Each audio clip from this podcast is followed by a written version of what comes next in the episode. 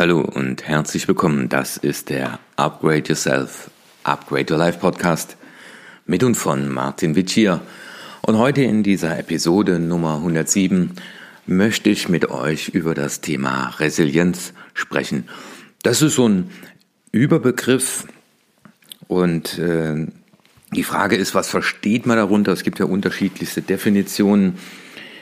Ähm, schauen wir uns das doch mal an. Also es gibt ja Menschen, die bewahren trotz widrigster Umstände den Lebensmut, reagieren auf diese Krise zum Beispiel hier mit Zuversicht und diesen Wesenszug nennen die Forscher Resilienz.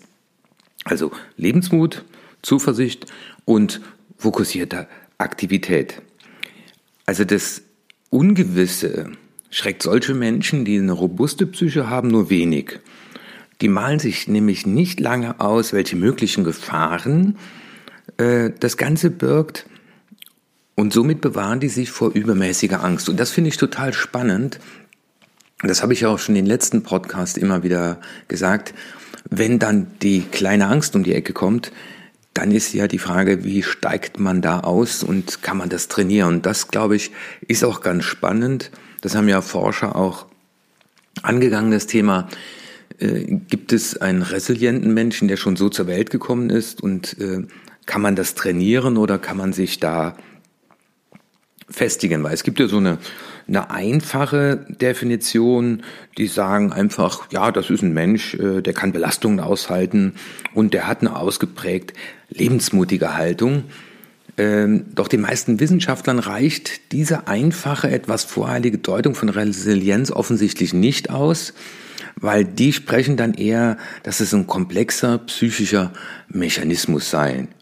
Und die definieren das spannenderweise dann so, Resilienz ist die Fähigkeit, seine psychische Gesundheit während Widrigkeiten aufrechtzuerhalten oder danach schnell wiederherzustellen. Also das ist ganz spannend. Ich bin dann resilient, wenn ich meine psychische Gesundheit, also mein Glück, mein Wohlergehen während einer krisenhaften Phase aufrechterhalte oder danach es wieder schnell herstelle. Und ich glaube, wir sind gerade alle äh, nervlich belastet. Jeder, jeder von uns. Weil das Unterbewusstsein möchte ja wissen, wie es weitergeht. Und wenn es nicht weitergeht, dann äh, gibt es verschiedene Schutzmechanismen des Organismus und 95 Prozent laufen im Automatikmodus. Und schau dir einfach mal an, ähm, wie auch die, die Stimmung von Leuten am Telefon ist, ähm, die gestresst wirken. Ich weiß gar nicht, wo in der Kopf steht, nur noch Telefonkonferenzen, sagte gestern jemand. Aber auch innerhalb von Familien wird es sicherlich öfter jetzt zu Diskussionen kommen, einfach, weil die Nerven blank liegen. Ja, und vor allem unter denen, die so ein absolutes Shutdown haben oder die vielleicht sogar ihren Job verloren haben, da ist jetzt diese Fähigkeit der Resilienz äh, ist da gefragt. Und diese Situationen ähm, zu verarbeiten, ist genauso individuell wie der Stress. Also Stress ist individuell und wie wir jetzt diese Situation erleben und ob wir resilient sind oder nicht, das bleibt ja die spannende Frage, wovon hängt das ab und kann ich das trainieren? Weil ich habe mich mit dem Thema jetzt intensiver beschäftigt, weil ich ja hier meine Online-Akademie aufbaue und dazu auch ein Handout geschrieben habe und äh, ich merke gerade so, wie, wie heißt es so schön, wer lehrt, der lernt. Weil da bin ich auf Forschungen von einer Psychologin gestoßen, Emmy Werner. Die hat spannenderweise 700 Kinder aus Hawaii äh, vom Jahrgang 1955 beobachtet und das war eine so viel längere Studie. Also diese Studie hat, äh, ich glaube, 30 oder 40 Jahre gedauert und die hat dann beobachtet, dass diese 700 äh, später, also ein Großteil davon, genauso viel Alkohol getrunken haben äh, wie ihre Eltern, äh, verhaltensauffällig waren, die Schule abgebrochen haben, aber eben nicht alle. Und überraschenderweise schafft es wiederum ein knappes Drittel dieser Kinder, ihren schlechten Start unbeschadet zu überstehen. Und diese Forscherin, und ich finde diesen Ausdruck so schön, nannte diese Kinder verletzlich, aber unbesiegbar. Verletzlich, aber unbesiegbar. Ich darf sensibel sein. Ich darf selbst Mitgefühl, ja, also das darf wehtun, ja, oder das tut auch weh. Aber diese Haltung der, der, der Unbesiegbarkeit, das heißt, diese Haltung ist äh, so zu vergleichen wie mit dem Meer, mag das Leben auch stürmisch sein.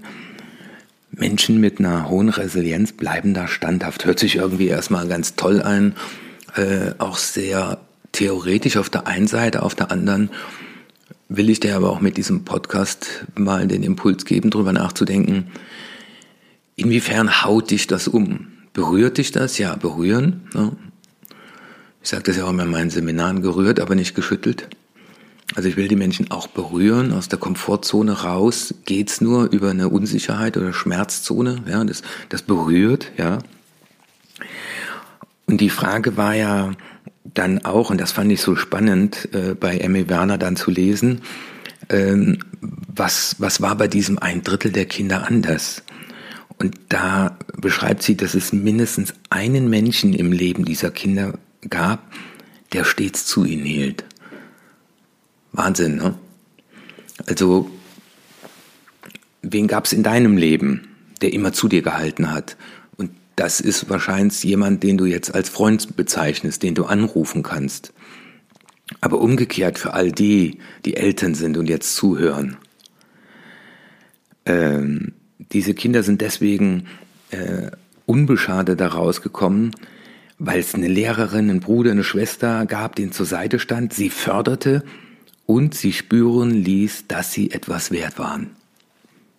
Du bist ein bedingungslos lebenswerter und achtenswerter Mensch. Also was können wir unseren Kindern Schöneres geben, als dass wir ihnen das zurufen? Und wir können ihnen damit ja Hilfe geben, in solchen Krisenzeiten, die in jedem Leben sind, standhafter zu bleiben. Einfach, wenn der Mensch das Gefühl hat, er ist was wert, und man spricht ja auch von der Selbstwirksamkeitserwartung. Ja, also bin ich in der Lage, das zu schaffen? Und das schafft natürlich ein Mensch eher, der von sich überzeugt ist, dass er was wert ist, dass er was kann, dass er Talente hat und dass er Fähigkeiten hat. Und wenn er sich in Ausübung der Fähigkeiten erlebt und er merkt, es gelingt ihm was und er bekommt dann noch obendrauf eine Rückmeldung. Deswegen mal die Frage, äh, wer ist der Mensch, der dir immer dieses Gefühl gegeben hat und hast du mit dem noch Kontakt, lebt er noch? Und wenn du umgekehrt Menschen um dich hast, einmal pro Tag, einmal pro Tag das geben, was man vielleicht selber nie bekommen hat oder wo man sich nach immer gesehnt hat. Und das wäre auch der Ansatz. Äh, dieses Geben tut genauso gut. Du kannst die anderen Menschen nur bedingungslos lieben, wenn du dich selber auch bedingungslos liebst. Und so ist es auch mit der Achtung. Was die Wissenschaftler auch untersucht haben, ist, ob die psychische Widerstandskraft auch erblich bedingt sein kann. Ja, das schauen dir immer Anlage und Umwelt. Ähm, und die waren der Auffassung, dass Resilienz keine angeborene Eigenschaft ist, sondern erst im Laufe des Lebens entwickelt wird. Allerdings ist es ja ein komplexes Zusammenspiel von vielen Faktoren. Und hier gibt es den Neurowissenschaftler Raphael Kallich, der betreibt ein Resilienzzentrum in Mainz. Ich finde spannend, dass dazu eine, eine eigene Forschung gibt. Und der sagt, es gibt drei Dinge. Das eine ist Intelligenz, die hilft nämlich, kreative Wege aus der Krise zu finden. Also all die, die gute Ideen haben, denen schnell gute Ideen kommen, die haben es natürlich ein bisschen besser, weil die kommen drauf. Oder aber man, man hat jemand, der äh, sehr kreativ und ideenreich ist, den kann man ja auch anzapfen. Ja. Das zweite ist Optimismus dieser Optimismus schafft ja das Vertrauen, dass sich alles zum Guten fügen wird. Das ist nicht positives Denken, sondern Optimismus heißt, ich konzentriere mich auf das Licht eher und ich weiß, der Schatten gehört dazu. Und Extraversion, also Extrovertiertheit, ähm, das ist ja auch eine Fähigkeit, wenn ich extrovertierter bin, fällt es mir leicht auf andere zuzugehen und auch soziale Bindungen zu knüpfen. Das Spannende ist, dass die Forscher da noch nicht am Ende sind. Die begleiten gerade junge Menschen auf dem Weg ins Arbeitsleben und äh, mit den neuesten Möglichkeiten der Gehirnforschung. Bin mal gespannt, was da herauskommt. Aber die Frage, die dich ja sicherlich auch beschäftigt, was genau macht denn so einen resilienten Menschen aus? Vielleicht erinnerst du dich noch an die Berichte von Natascha Kampusch, die ja jahrelanges Gefangensein in einem Keller mit großer psychischer Stärke überlebt hat und heute führt sie ein selbstbestimmtes Leben als Buchautorin, Schmuckdesignerin, glaube ich, ist sie. Oder der Samuel Koch, der bei Wetten das äh, da mitgemacht hat und danach schwer querschnittsgelähmt war und ist jetzt äh, am Nationaltheater in Mannheim äh, Schauspieler. Die beiden Lebenswege von den beiden lassen sich zwar nicht miteinander vergleichen, aber sie haben eins geschafft, nämlich trotz schwerster Lebenskrisen ihre Handlungskraft zu bewahren. Und das ist das, was ich dir zurufen will in dieser Zeit. Egal was passiert, handlungsfähig bleiben, das trainieren auch Sondereinheiten, ob das die Navy SEALs sind oder das SEK äh, oder die GSG 9. Darauf kommt es an. Mentale Stärke und handlungsfähig bleiben. Und handlungsfähig, ja, also diese Aussage, ein Navy SEAL gibt niemals auf, das steckt ja in dieser Haltung drin, weil es gibt immer eine Möglichkeit. Wir wissen zwar noch nicht wie, aber es wird eine geben. Und aufgeben ist keine Alternative. Und das bezeichnen die die Forscher als Selbstwirksamkeitserwartung, also die Überzeugung, dass wir das Leben meistern können. Und deswegen rufe ich dir das zu, während du hier hörst. Jeder von uns ist in der Lage dazu. Jeder. Jeder, der hier zuhört, ist dazu in der Lage. Und das ist das Tolle. Ich bin da fest von überzeugt. Die Frage ist nur, ähm, welche psychischen Schutzfaktoren gibt es denn? Weil so ein Schmerz kann einen natürlich auch lähmen.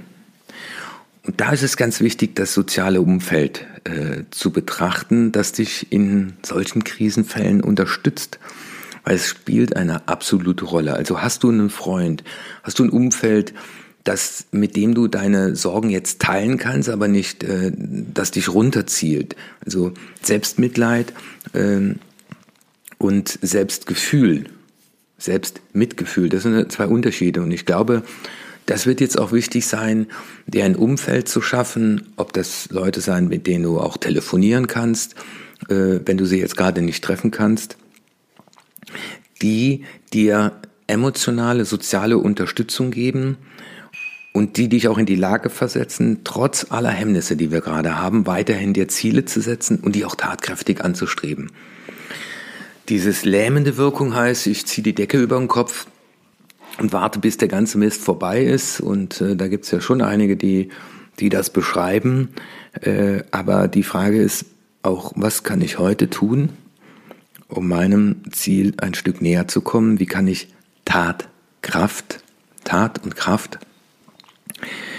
und mir auch weiterhin Ziele setzen? Also ich setze mir weiterhin Ziele und ich baue gerade meine Online-Akademie auf und äh, es macht mir so viel Spaß. Auch hier jetzt zu dem Thema Resilienz äh, habe ich ganz sehr viel gelesen und mir Bücher kommen lassen, im Internet recherchiert.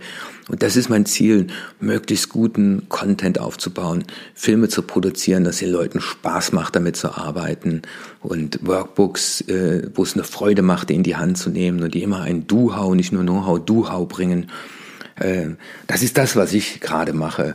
Und äh, ich erlebe auch in meinem Umfeld Leute hier, der eine Restaurant, äh, der auf einmal einen To-Go-Service anbietet oder Leute anruft, kommt vorbei, ich hab auf, ich kann es euch nicht nach Hause bringen, aber ihr könnt es hier an der Tür abholen.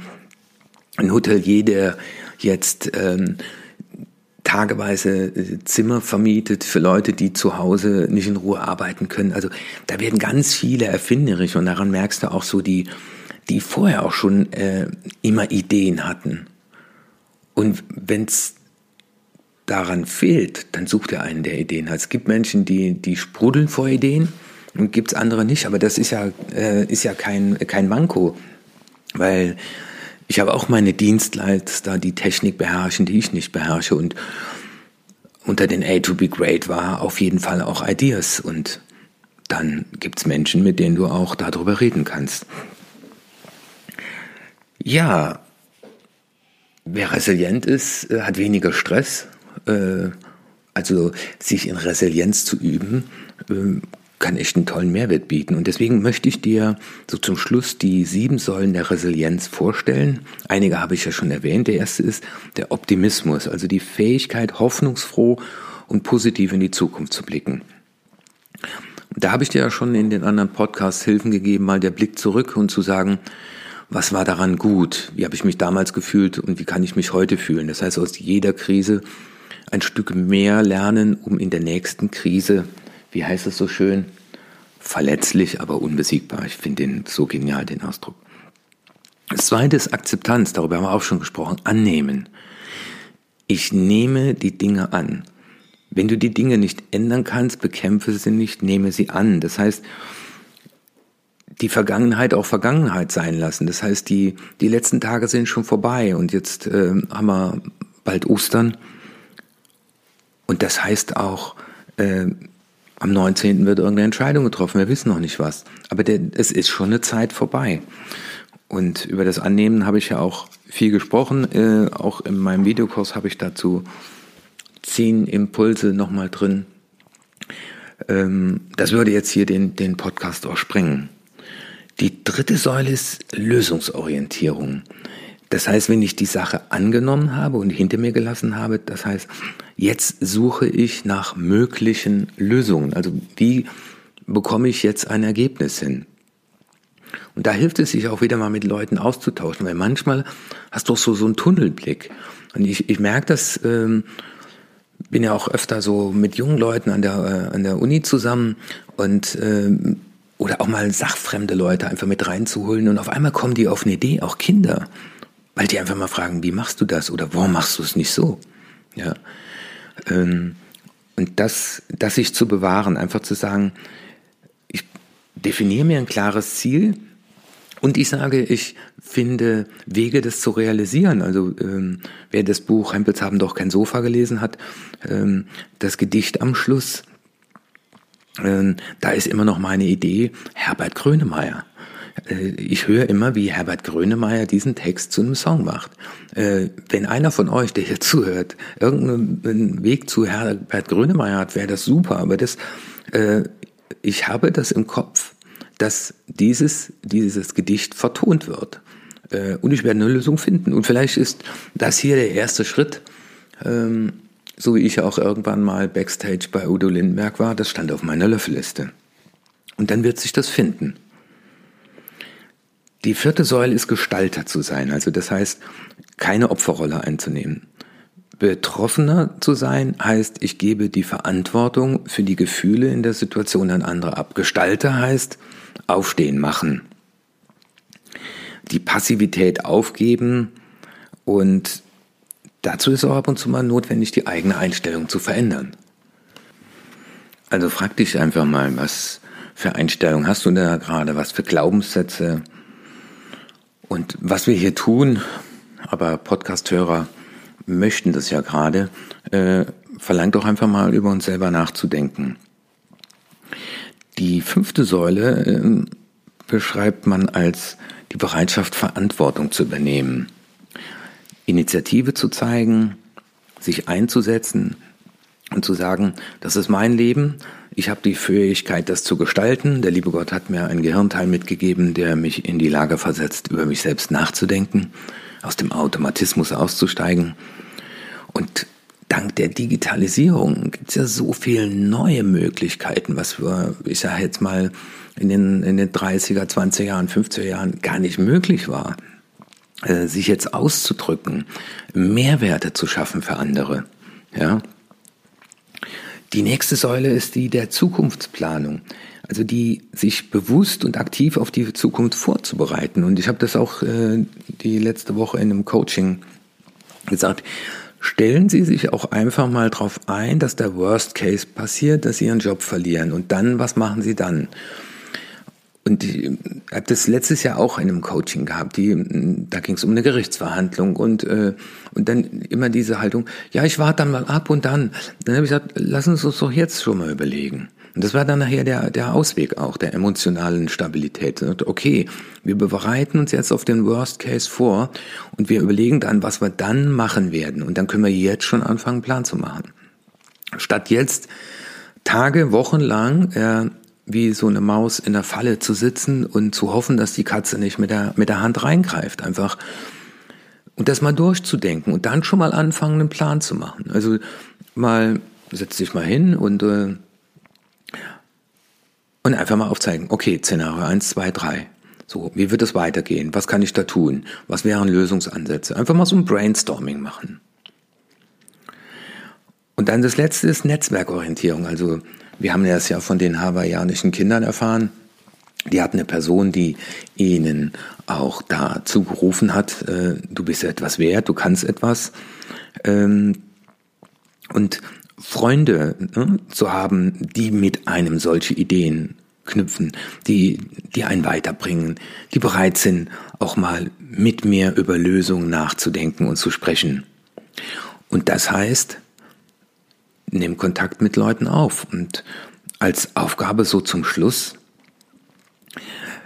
mach dir mal in Bezug auf diese sieben Säulen Optimismus, Akzeptanz, Lösungsorientierung, Haltung eines Gestalters, Verantwortung übernehmen, Zukunftsplanung und Netzwerkorientierung, mach dir mal eine Einschätzung von dir selbst auf einer Skala von 0 bis 10 ich werde auch nochmal in den Show Notes das hier verlinken und wenn du möchtest, ich habe da auch ein kleines Handout zugeschrieben, gerade auch für den Videokurs und das Handout schicke ich dir gerne zu. Schick mir einfach eine E-Mail auf erfolg.martinwitsch.de.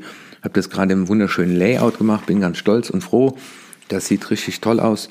Ich schicke dir das gerne zu, dann kannst du da mitarbeiten. Also, wenn du hier schon diesen Podcast hörst, merkst du, du bist nicht alleine. Wir beschäftigen uns alle mit dem Thema. Du siehst, wir können aufeinander zugehen.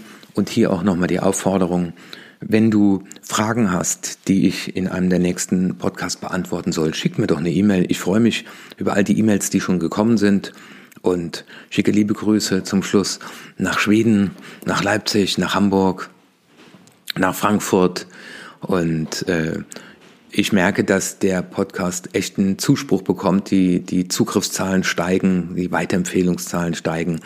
Und das freut mich und das gibt mir auch immer wieder jeden Morgen die Kraft und die Freude, äh, Dinge für dich herauszusuchen, mit dir über Dinge zu sprechen, mit einem Ziel, dass du gestärkter aus dieser Krise hervorgehst und dass du sagst, gut, dass ich es damals hatte, weil jetzt hatte ich einen Grund und habe auch das aufgenommen, um mein Potenzial noch mehr zu entfalten. Übrigens, das ist meine Lebensmission, Menschen dabei zu begleiten. Deswegen freut es mich, dass ich heute dein Hörbegleiter sein durfte. Dein Martin Wittier. Bis morgen.